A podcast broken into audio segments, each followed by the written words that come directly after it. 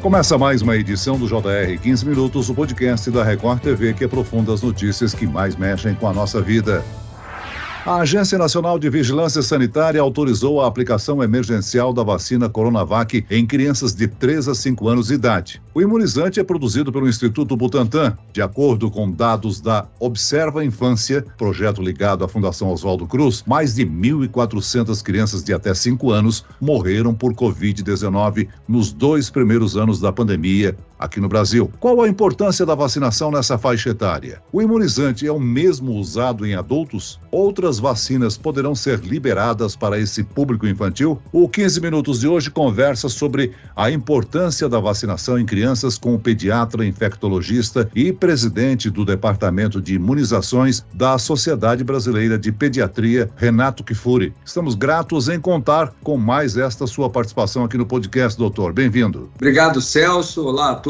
É sempre um prazer estar com vocês. E quem nos acompanha nessa entrevista é a repórter da Record TV, Adriana Perrone. Adriana, o uso emergencial foi aprovado pela Anvisa e agora segue para a equipe técnica do Ministério da Saúde, né? Olá, Celso. Oi, doutor Renato. Muito obrigada pelo convite. Exatamente. A Anvisa aprovou a autorização do uso emergencial da Coronavac, vacina produzida pelo Instituto Butantan contra a Covid-19, em crianças de 3 a 5 anos. Mas ainda não há um prazo para início da utilização do imunizante no Plano Nacional de Vacinação. Agora, Agora, a aprovação segue para a Câmara Técnica de Assessoramento em Imunização de Covid-19 do Ministério da Saúde. Doutor Renato, qual a importância de vacinar esse público? Não há dúvida de que é um público que não teve até o momento oportunidade de se vacinar. Caminhamos da vacinação dos idosos para os adultos, para as gestantes, para os adolescentes, chegou a vez das crianças, que embora sejam acometidas de uma maneira desproporcional em relação aos idosos, em termos de gravidade, não é negligenciável o risco das crianças desenvolverem formas graves. Só no ano de 2022, quase 400 óbitos em crianças menores de 5 anos de idade, ou seja, duas crianças por dia foram vítimas fatais, sem contar das milhares de hospitalizações, das sequelas da Covid longa, incluir crianças, e eu vou além, não só a partir dos três anos, mas a partir dos seis meses de idade, é uma necessidade. Hoje a Covid-19 é uma doença pediátrica que tem um impacto muito grande. E hoje mesmo, na última sexta-feira agora, a gente tem uma reunião da Câmara Técnica para aprovação da vacina e recomendação para o Ministério da Saúde. Agora, doutor Renato, a imunização dessa faixa etária depende dessa aprovação o que, que será levado em consideração pela equipe do Ministério da Saúde? Nós que fazemos parte da Câmara Técnica, não tenho dúvida que recomendaremos que o Ministério adquira essas doses. O primeiro passo é o registro no país sanitário. O segundo passo é ela ter recomendação técnica de ser aplicada. E o terceiro passo é a aquisição das doses né, e posteriormente a sua distribuição. É fundamental que o Ministério da Saúde já inicie as tratativas com o Instituto Butantan e com a Sinovac lá da China, reveja os estoques que tem no país ainda de Coronavac. Nós estimamos algo perto de 5 milhões de crianças entre 3 e 5 anos no país, o que significam 10 milhões de doses, são duas doses para cada um. Então, essas doses precisam ser providenciadas. É papel agora do Ministério da Saúde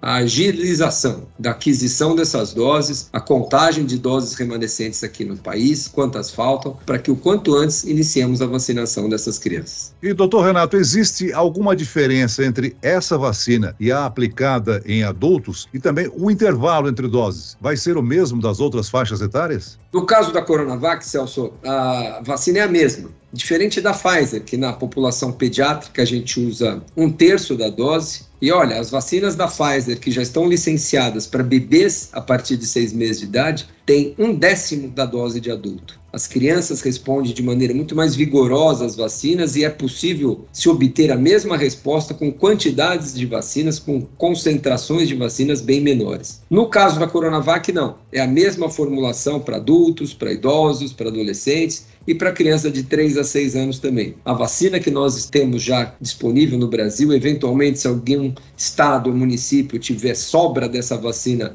no seu estoque, é possível já iniciar a vacinação até mesmo antes da aquisição de novo lote. O prefeito do Rio de Janeiro não esperou o aval do Ministério da Saúde e começou a vacinar os pequenos nesta sexta-feira. Outros estados e prefeituras têm dito que vão aguardar as orientações do Ministério da Saúde para dar início à vacinação. Doutor, como o senhor avalia essa decisão? Quem tem vacinas sobrando hoje, Coronavac em especial, em geral é porque não conseguiu fazer sua lição de casa de maneira adequada. Não vacinou a população adulta, idosa, de adolescentes e de crianças com o quantitativo que foi distribuído pelo Ministério. É bastante razoável você já iniciar a vacinação semana que vem ou hoje mesmo, porque é uma aprovação que é inexorável. Né? A, a recomendação que o Ministério da Saúde vai fazer, que o Programa Nacional de Imunizações vai fazer através da sua Câmara Técnica, vai ser para que os estados e municípios vacinem. Então, quem tem vacina sobrando, o que não é o caso do país todo, acho bastante razoável começar. São duas doses com intervalo de 28 dias, ou seja, igualzinho que nós fazemos com os adultos, com as crianças, e uma vacina extremamente segura, né? Talvez das vacinas que a gente conheça da Covid-19, a que menos efeitos colaterais trazem, ou seja, menos dor, menos febre,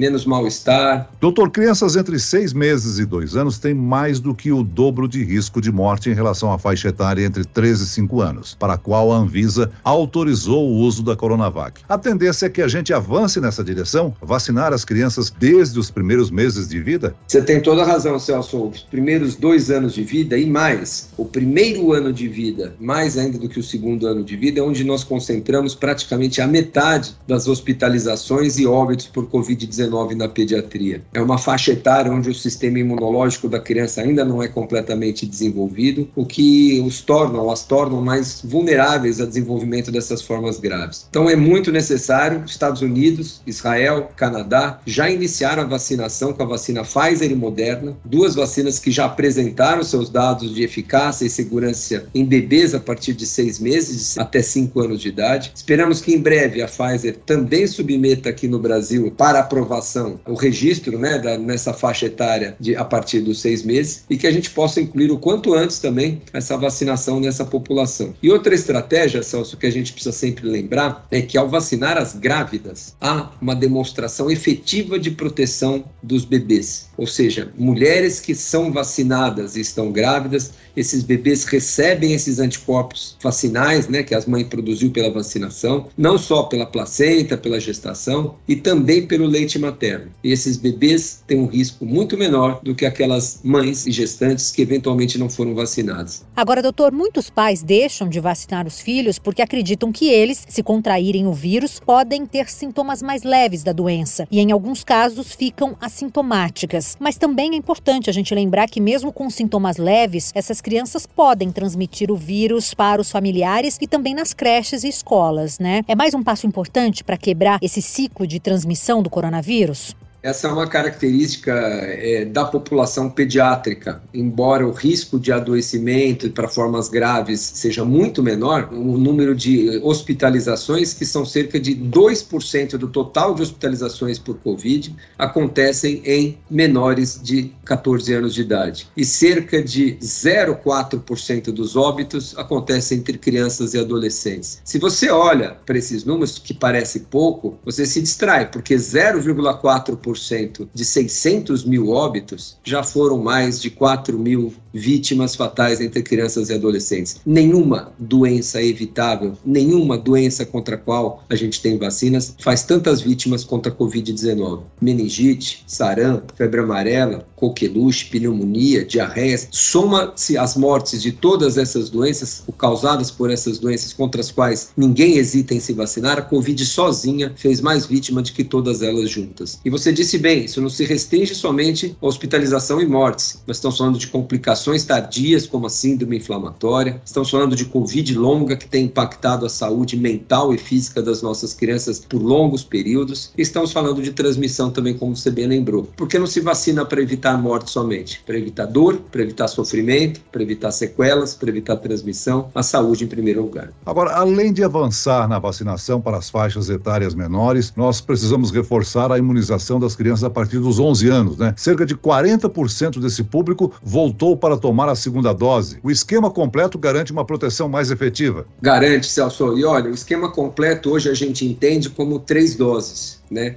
No passado, no começo da pandemia, nós entendíamos que eram duas doses e a terceira dose era um reforço para quem perdeu a proteção. O que os estudos têm demonstrado, especialmente em relação à duração da proteção da vacinação e a resposta frente à variante Ômicron, que aqui se instalou, é que o esquema primário é de três doses. Não está adequadamente protegido quem tem duas doses. Você comenta que 40% só das crianças têm a segunda dose, mas da população total vacinável, né, acima de 5 anos, 55% só tem a terceira dose. Nós estamos com 85% de cobertura para duas doses, mas 55% de cobertura entre todos, adultos, crianças, para a terceira dose. Então nós temos quase metade da população ainda sem uma proteção adequada. Em breve nós vamos no Ministério recomendar a terceira dose também para crianças de 5 a 11 anos. Parece natural o esquema de três doses para todas as idades. Agora, doutor, quase dois anos e meio desde o início da pandemia, uma subvariante está gerando aí uma nova onda de infecções em diversos países do mundo. O que se sabe sobre ela? Essa é uma variante que tem preocupado a todos. Aqui no Brasil, ela já vem sendo a protagonista, ainda não a total. A BA4 ainda tem sido protagonista. E ela tem um grande escape da imunidade conferida pelas vacinas. Isso quer dizer o quê? Que mesmo as pessoas vacinadas estão se infectando por ela. Desde que a Omicron chegou, a gente tem tem visto muitos de nossos conhecidos, familiares se infectando a despeito de estarem vacinados. Essa variante não tem poupado indivíduos vacinados, mas ao mesmo tempo tem evitado as formas graves. A manutenção da sua eficácia contra desfechos mais graves da doença tem se obtido. E mais uma nova variante tem surgindo agora, na Índia, a BA275, subvariante da Omicron também, e que na Índia parece se agora se alastrando rapidamente e que os, os os geneticistas e os cientistas já estimam que ganhará também uma predominância global muito em breve. É, nós tivemos uma grande surpresa com a Omicron. A doença que estava controlada até o final do ano passado teve seu curso modificado pela chegada da Omicron. Parece outra doença, parece outra infecção e nós temos que atualizar as vacinas. Mesmo essas vacinas sendo efetivas para as formas graves, é necessário vacinas mais atuais que também previnam formas leves. A própria Organização Mundial da Saúde já se posicionou nesse sentido, é, pedindo para indústrias e para os laboratórios desenvolverem o quanto antes vacinas mais atualizadas e que contemplem a variante original e também a variante Ômicron. E assim, provavelmente, nós vamos não só continuar evitando as formas graves, mas evitando as formas leves também, que acabam numa pequena parcela da população, agravando da mesma maneira. Doutor, recentemente a Anvisa recebeu o pedido de registro definitivo da vacina Coronavac contra a Covid-19 ela estava sendo usada em caráter emergencial. Esse registro afasta qualquer dúvida sobre a segurança e eficácia, né? Todas as vacinas, a Pfizer, a AstraZeneca e a Janssen, tiveram inicialmente seu registro é, emergencial. E depois, com acompanhamento de muitos casos, de mais tempo, completaram os estudos necessários para que se passasse de um registro emergencial para o registro definitivo. Eu creio que a Coronavac tem todas as condições de ser uma vacina também registrada como de registro definitivo no país, porque na prática pouca coisa muda, porque nós já temos mais de 10 bilhões de doses de vacinas Covid distribuídas em todo o mundo, quase a metade são vacinas Coronavac, a vacina mais aplicada no planeta, né, mais do que a Pfizer, mais do que a AstraZeneca. Então é a vacina hoje que tem uma experiência de uso em termos de segurança, em termos de eficácia muito grande. Então, eu acredito que é o caminho natural de todas as vacinas que começaram com o registro emergencial e evoluíram. E para nós da ciência, para nós que acompanhamos, nenhuma surpresa, não há nenhum mito. Mas para aqueles que ainda tinham alguma, algum preconceito, alguma desconfiança em relação à eficácia da vacina ou à sua segurança, isso talvez ajude a convencer mais pessoas a se vacinar. Agora, doutor, mesmo com o avanço da vacinação, é bom lembrar os cuidados que devemos manter, né? Sem dúvida, porque esse é um, a despeito de toda a população estar praticamente vacinada, muitos precisando ainda da terceira dose, há alguns grupos onde sabidamente as vacinas têm uma performance é, pior idosos, gestantes, aqueles indivíduos que têm comprometimento do seu sistema imunológico, que fazem uso de medicamentos que baixam a resistência, aqueles que têm transplante, que têm câncer. Muitas vezes você vai dar três, quatro, cinco, seis doses, a imunidade do indivíduo muito baixa não os permite responder de forma adequada. Então essas medidas de máscara, de distanciamento para essa população de risco, especialmente em ambientes fechados, são fundamentais. Além do que, nós precisamos urgentemente no Ministério iniciar a utilização disponibilização pelo SUS dos medicamentos antivirais hoje aprovados e dos anticorpos monoclonais, que vão auxiliar muito nessa terapêutica e na prevenção desses indivíduos que são de alto risco e não podem contar somente com doses adicionais de vacinação. Muito bem, nós chegamos ao fim desta edição do 15 Minutos. Eu quero aqui agradecer a participação e as informações do médico pediatra e infectologista Renato Kifuri. Obrigado, doutor. Eu que agradeço, Celso. Sempre um prazer estar com vocês. Muito obrigado mais uma vez pelo convite. E agradeço a presença da repórter da Record TV, Adriana Perrone. Obrigado, Adriana. Celso, doutor Renato, eu que agradeço muito o convite. Um prazer e um abraço a todos. Esse podcast contou com a produção de David Bezerra e dos estagiários Lucas Brito e Kátia Brazão. Sonoplastia de Marcos Vinícius. Coordenação de conteúdo Camila Moraes, Edivaldo Nunes e Deni Almeida. Direção editorial Tiago Contreira. Vice-presidente de jornalismo Antônio Guerreiro. E eu, Celso Freitas, te aguardo no próximo episódio. Até lá.